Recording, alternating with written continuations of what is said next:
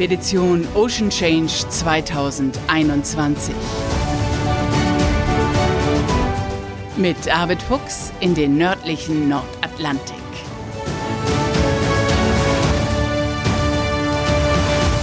Und wieder zurück, muss man heute eigentlich sagen, und damit moin und herzlich willkommen zur 18. Folge unseres Podcasts.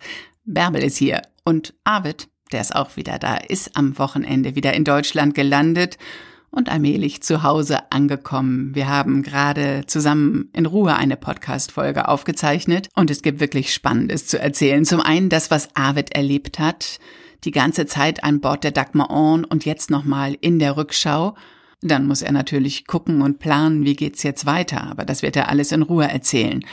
Und noch etwas Spannendes gibt es zu berichten. Dieser Podcast, den wir ja wirklich unter besonderen Bedingungen produziert haben, erregt gerade international Aufsehen und führt Arvid und mich Anfang November nach Florida. Wenn auch nur digital. Mehr dazu gleich im Laufe des Gesprächs. Moin Arvid, da bist du ja wieder. Wie war es in der Badewanne? Ja, moin Bärbel. Och, das war äh, ausgiebig und schön warm und so, wie ich mir das vorgestellt habe. Also das äh, war so der, der Abschluss einer langen Seereise sozusagen.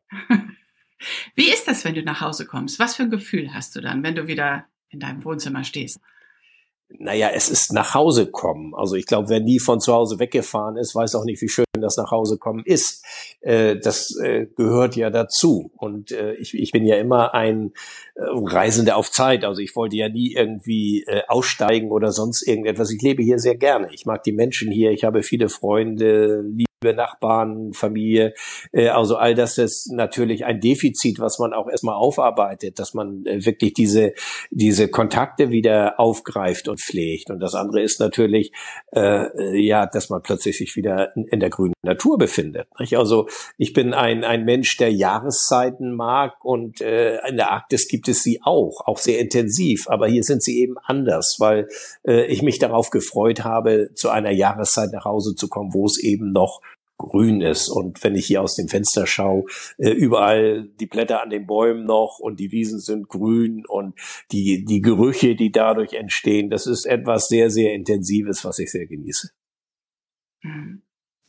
Was hast du vermisst an Bord der Dagmar On? Hast du was vermisst oder fehlt dir fehlt dir jetzt die Dagmar Orn und wenn du auf der Dagmar Orn bist, fehlt dir dein Bett. Nein, ich bin ja so ein bisschen so ein Wanderer zwischen den Welten und das sind für mich beide sehr reale Lebenswelten. Also wenn ich auf der Dagmar Orn bin, dann bin ich da genauso zu Hause, auf eine etwas andere Art und Weise natürlich als hier, aber da gehört die Koje hin und äh, ich vermisse auf der Dagmar Orn auch wirklich nichts. Also wenn ich unterwegs bin, dann, äh, dann bin ich unterwegs und dann habe ich äh, ein, eine sehr vertraute Umgebung, eben das Schiff wenn ich hier bin, dann äh, lebe ich in einer anderen Welt. Und äh, ich glaube, immer wenn man das eine Mal äh, eine Zeit lang entbehrt hat, dann weiß man auch um die Wertigkeit des, des anderen. Das heißt, äh, ich, ich habe mich jetzt sehr, sehr darauf gefreut, wieder hier zu sein und all die Dinge zu machen, die ich eben angesprochen habe. Ähm, äh, die Wahrnehmung ist eine ganz andere. Es ist ganz toll. Und auch die die, die Arbeit, die auf mich jetzt hier wartet, das bringt mir alle Spaß. Also ich werde ja nicht zu getrieben, sondern ich, ich mache das sehr gerne. Äh, aber ich weiß auch genau, wenn ich so ein halbes Jahr hier gewesen bin, dass dann wieder irgendwie so das Kribbeln anfängt und äh, äh, ich mir die Frage stelle, Mensch, was macht das Schiff denn jetzt? Und und und äh, äh, wäre ja eigentlich auch mal ganz schön, wieder da zu sein. Also äh, das ist dann äh, eine Phase, wo ich, äh, wollen wir sagen, hier so meine Bedürfnisse, wenn ich sagen, abgearbeitet habe, das, das hört sich so ein bisschen blöd an, aber, aber irgendwie so verinnerlicht habe und aufgesogen habe. Und äh, das macht mich dann wieder hungrig und neugierig auf neue Erlebnisse und das liefert mir eben die Dagmar. Ja, die werden ja auch kommen. Darauf werden wir auch noch zu sprechen kommen. Aber jetzt gucken wir erst noch mal kurz zurück. Das war jetzt ja schon eine außergewöhnliche Expedition in, in diesen Zeiten. Was ist für dich das Einschneidendste gewesen oder was geht dir sofort durch den Kopf, wenn du an diese Expedition denkst?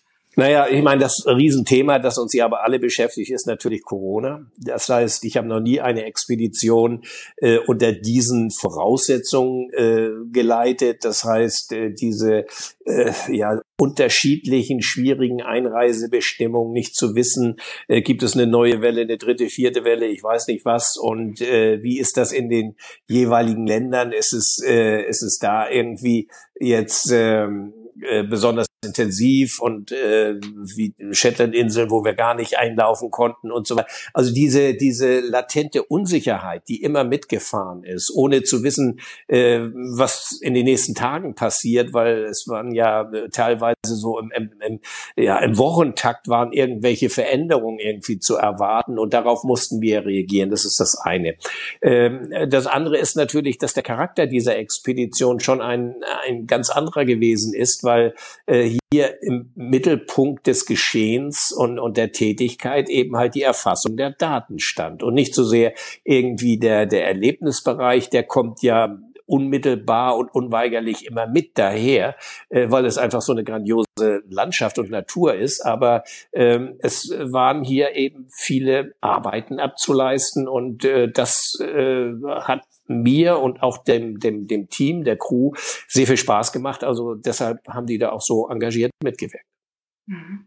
Wie geht es denn jetzt für dich weiter? Also hast du jetzt ganz viele Presseanfragen, hast du jetzt ganz viele äh, Mails, die du beantworten musst? Schreibst du ein Buch? Was, was beschäftigt dich jetzt gerade? Oder bist du noch mit Ankommen beschäftigt und denkst, wartet erst noch mal ein bisschen? Naja, so ein bisschen ist man mit Ankommen immer noch beschäftigt. Also ich habe das auch gar nicht so groß kommuniziert, dass wir jetzt schon wieder da sind.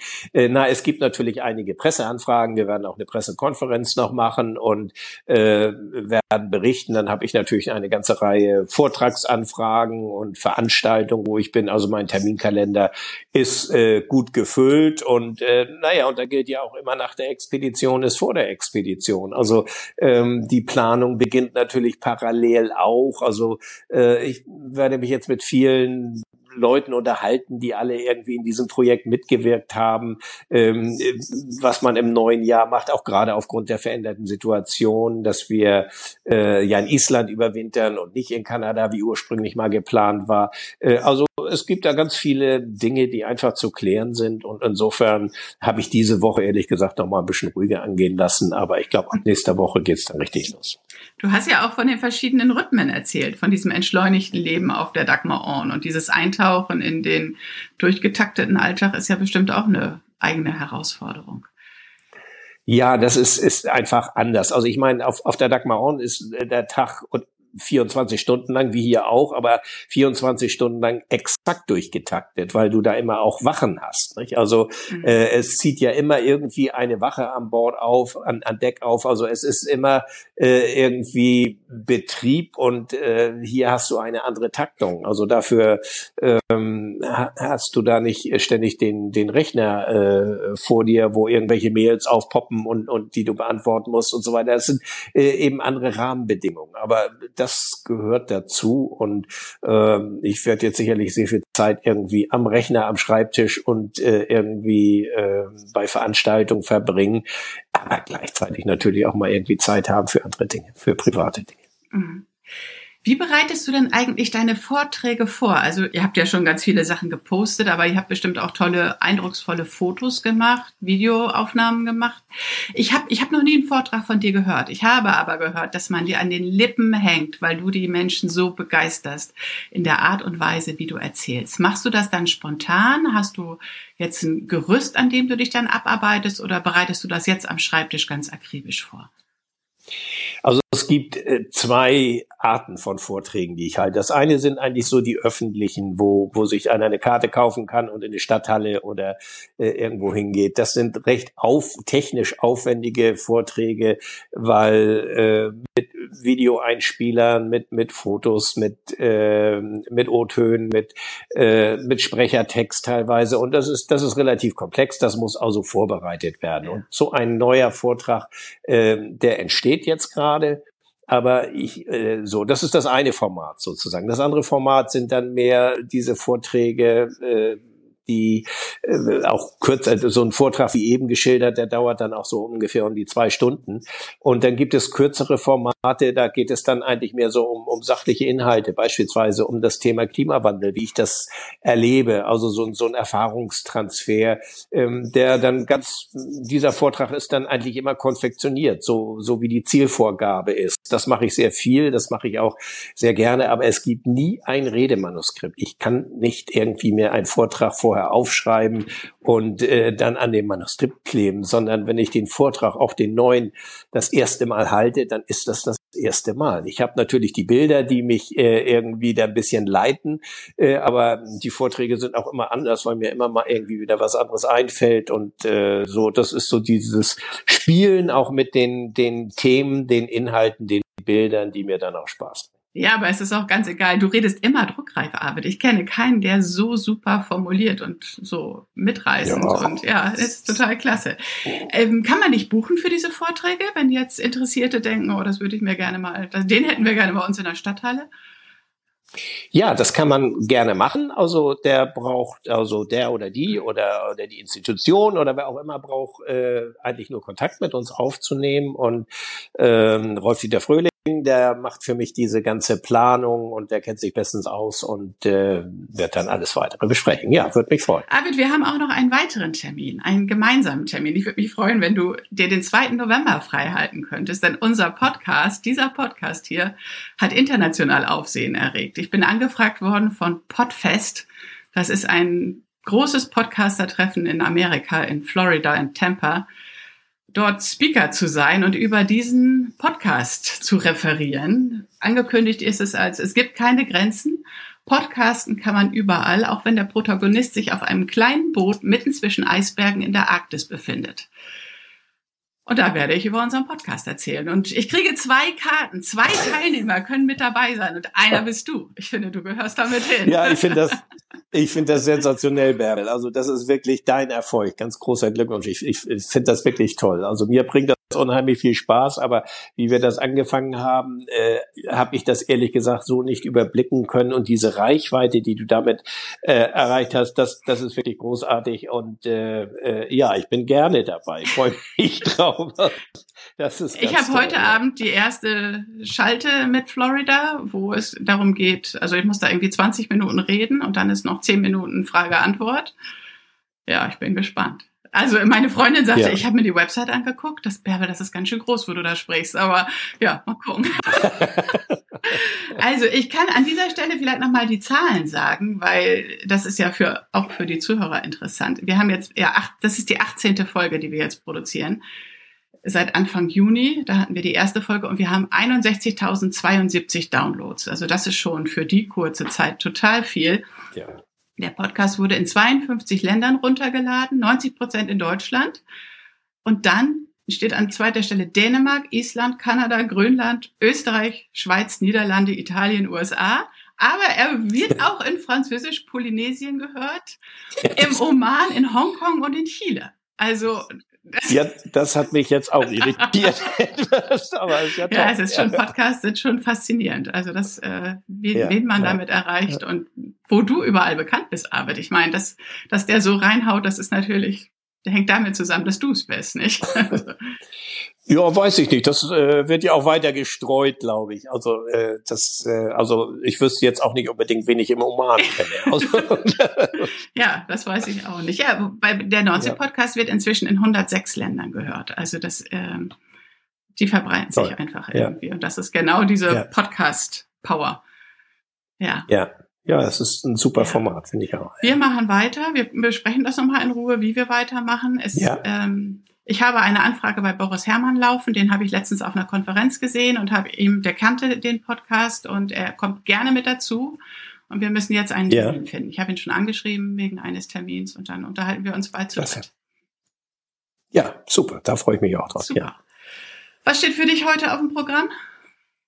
Äh, ach, ich habe hier jetzt einfach so ein paar Mails, aber heute mache ich, glaube ich, nicht mehr so viel. Also, äh, was heißt, der Tag hat ja gerade erst angefangen oder ist noch jung, aber ab äh, heute Nachmittag wollte ich mal raus, das ist ganz schön. Ja, gut.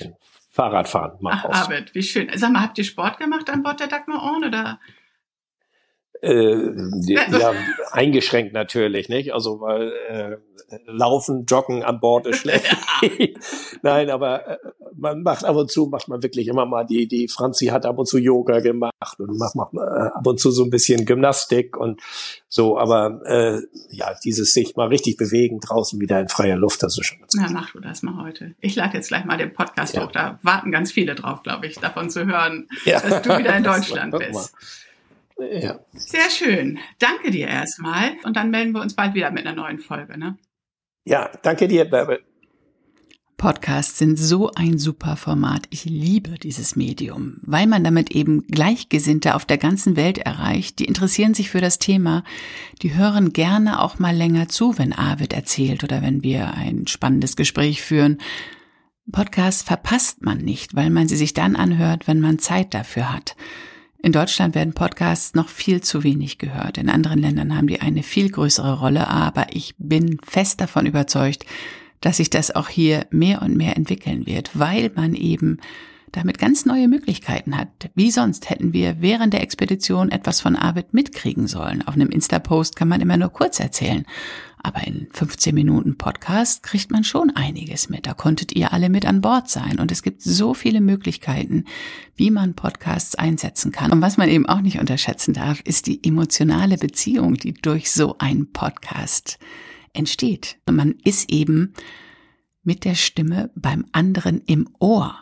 Und da ist eben auch echt ganz viel Gefühl mit im Spiel, ja? Also manch einer hört den Podcast, weil er jetzt Arvid so meine Stimme im Ohr haben will. Und das ist einfach auch was ganz Enges. Das erreichst du mit keinem Text dieser Welt und mit keinem Film dieser Welt. Und einen Podcast kann man eben nebenbei hören. Ja, unterwegs, im Auto, im Bett, in der Badewanne, auf dem Weg zur Arbeit, beim Rasenmähen, wo auch immer. Und deswegen bin ich davon überzeugt, dass es in einem Jahr, in zwei, in drei Jahren viel, viel mehr Podcasts bei uns geben wird, weil man eben damit Gleichgesinnte überall informieren kann. Diesen Podcast Expedition Ocean Change wird es auf jeden Fall weiterhin geben. Ihr könnt uns weiterhin lauschen. Und wenn ihr noch mehr Lust auf mehr habt, dann hört gerne in meinen Nordsee-Podcast rein. Den gibt's auch überall da, wo es Podcasts gibt. Und seit heute habe ich noch einen weiteren Podcast am Start, den Extremwetter-Podcast. Zusammen mit dem Extremwetterexperten Frank Böttcher rede ich jeden Freitag übers Wetter, über extreme Wetterereignisse und über spannende Wetterphänomene. Und dann freue ich mich natürlich über eure Unterstützung, wenn ihr anderen von dem Podcast erzählt und wenn ihr mir bitte auf Apple Podcasts eine gute Bewertung dalasst. So, das war's jetzt aber wirklich. Ein ganz schönes Wochenende wünsche ich euch und dann bis bald.